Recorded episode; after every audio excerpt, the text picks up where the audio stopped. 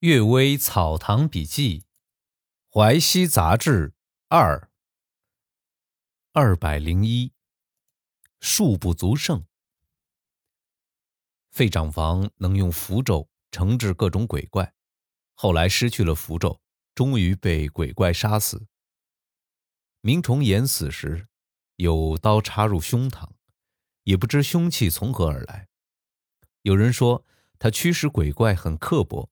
最后被鬼怪刺杀，依赖法术的人，最后会失败在法术上面，这是很多的。刘香婉说，有个很会惩治符咒的僧人，被狐精引诱到荒野的地方，成千上百的狐群围着他又叫又咬，僧人挥动金杵击倒了一个化作人形的老狐狸，突围逃出来。后来在路上遇到那只老狐狸，老狐狸跪在地上行礼说。感谢您以前没有杀我，我也觉得十分后悔。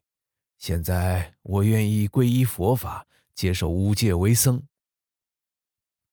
僧人正想摸顶老狐狸的头顶，老狐狸忽然把一片面膜置在僧人脸上，马上变形逃走了。这块面膜呀，不是丝绸，也不是皮革，颜色像琥珀，粘胶像油漆，贴在脸上剥不下来。僧人又忙又闷，不能忍受，就请人用力把这层膜揭掉，连脸上的皮肤都剥了下来。僧人痛得几乎昏死过去。后来脸上结痂脱落之后啊，僧人已经不像人样了。还有个云游的僧人，在门上张贴告示，自称能够驱赶狐精，也有狐精来引诱，被僧人识破，摇起铃铛，念动咒语，狐精吓得逃走了。一个月之后啊，有个老太上门，说家里靠近坟场，天天被狐精骚扰，请僧人前去禁制惩治狐精。僧人拿出一枚镜子照照老太，确实是人类，就跟着他前往。老太太带僧人走到堤岸之边，突然之间抢过僧人的书袋丢到河里去，里面的符箓施法的器具都沉到了水底。老太太。跑到庄稼地里躲起来，找也找不到。僧人正在懊恼之时，忽然有碎砖烂瓦砸过来，打得他头破血流。好在啊，这僧人还会念咒自卫，狐精不能靠近，狼狈地逃了回来。第二天，这僧人就惭愧地走了。时间一久啊，人们才知道这老太太是当地人，她的女儿和狐精很亲密。狐精呢？就利用女儿的关系，用钱收买老太，让她去抢僧人的符箓。这些啊，都是有法术可以战胜胡精，最终却被胡精用计打败。因为胡精有计谋，僧人没有准备；胡精有同党，僧人没有帮手。何况法术并不高明，而轻易和胡精对抗呢？木匠婚姻，舅父安武战先生说。刘福庄有个木匠，向算命先生问婚姻前景。算命先生开玩笑地说：“由此向南方一百里有个地方，某甲快要死了，他的妻子注定应该嫁给你，你赶快去寻找，就可以娶到这个女人了。”木匠相信了，走到那个地方，住在村子里的旅店。木匠碰到一个人，就问：“呃。”某甲住在哪儿？那人就又问：“你找他有什么事儿？”木匠就把情况告诉了他。没想到啊，这个人就是某甲。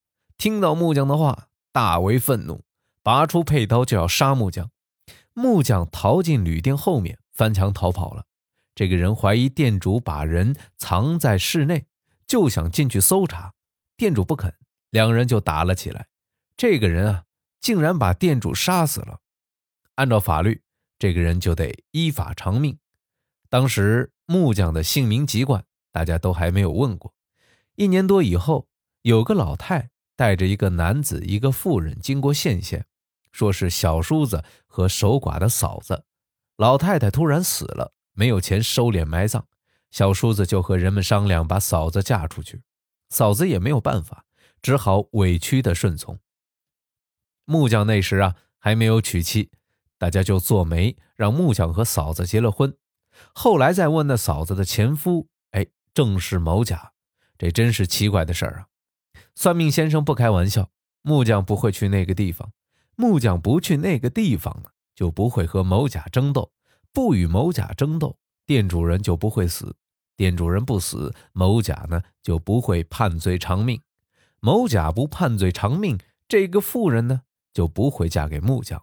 这真是无缘无故却出现波澜转折，最后辗转相连。木匠与妇人竟然成了夫妻，这难道不是气数注定而成的吗？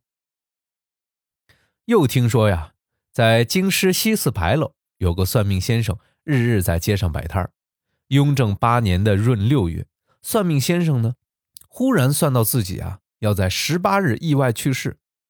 这时呢，还有一两天的时间，自己心想：哎，没有死的道理啊。但是卦里说的十分清楚。于是啊，这算命先生那天关上门不上街，要看看会怎么意外死亡。没想到啊，这忽然发生地震，房屋倒塌，把他压死了。假使他不给自己算卦，当天一定仍然在大街上摆摊，怎么会被屋子压死呢？这也是气数注定，逃不掉的。反而由于预先知道而误了性命啊。最后一个故事啊。张无念，画师张无念住在京师的樱桃斜街，书斋呢都用大幅阔纸裱为窗纸，不留一格窗棂，以便采光。每当月明的夜晚，一定有个女子的影子印在窗纸的正中。开门看时，又看不见什么，但影子还是犹在。张无念呢，因为这影子并不作怪，也就随它存在。有一天晚上。仔细一看，觉得那影子体态生动，好像图画似的。